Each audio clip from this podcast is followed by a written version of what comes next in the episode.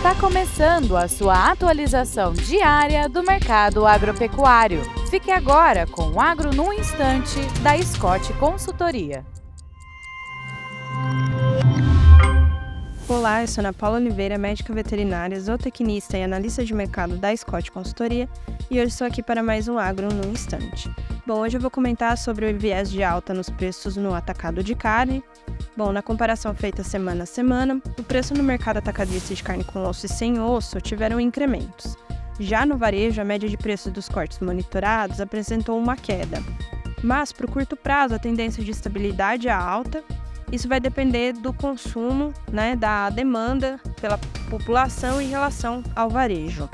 Em dezembro, ocorre normalmente uma flutuação nesse consumo. Bom, como que isso funciona? Na primeira semana do mês, devido ao recebimento do, de salários da primeira parcela do 13º salário, ocorre um estímulo pelo consumo de carne.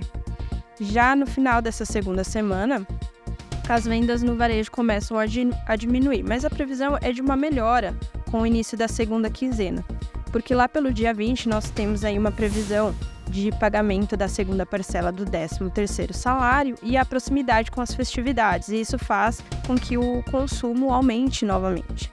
Bom, em função disso, é, as vendas no atacado com os que estavam aquecidas deram uma retraída e as cotações das carcaças bovinas subiram, com exceção da cotação da vaca casada, que ficou estável e está sendo precificada em R$ 14,50 o quilo. Para a novilha casada, houve um aumento de 0,8% essa semana e está sendo precificada em R$ 15,27 o quilo. A cotação da carcaça casada de bovinos castrados subiu 1% e está sendo negociada em R$ 16,00 o quilo.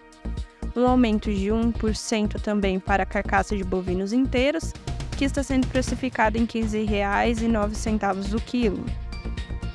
No varejo, as médias dos preços estão é, distintas né, nas praças em que a Scott Consultoria faz o monitoramento. Em São Paulo e Minas Gerais, as médias caíram e no Rio de Janeiro ela se manteve estável. E já na Praça Paranaense houve um aumento de 1%. Tudo isso em decorrência dessa flutuação tradicional que ocorre em relação ao consumo nesse mês de dezembro. Bom, é isso. Desejo a todos bons negócios e até mais.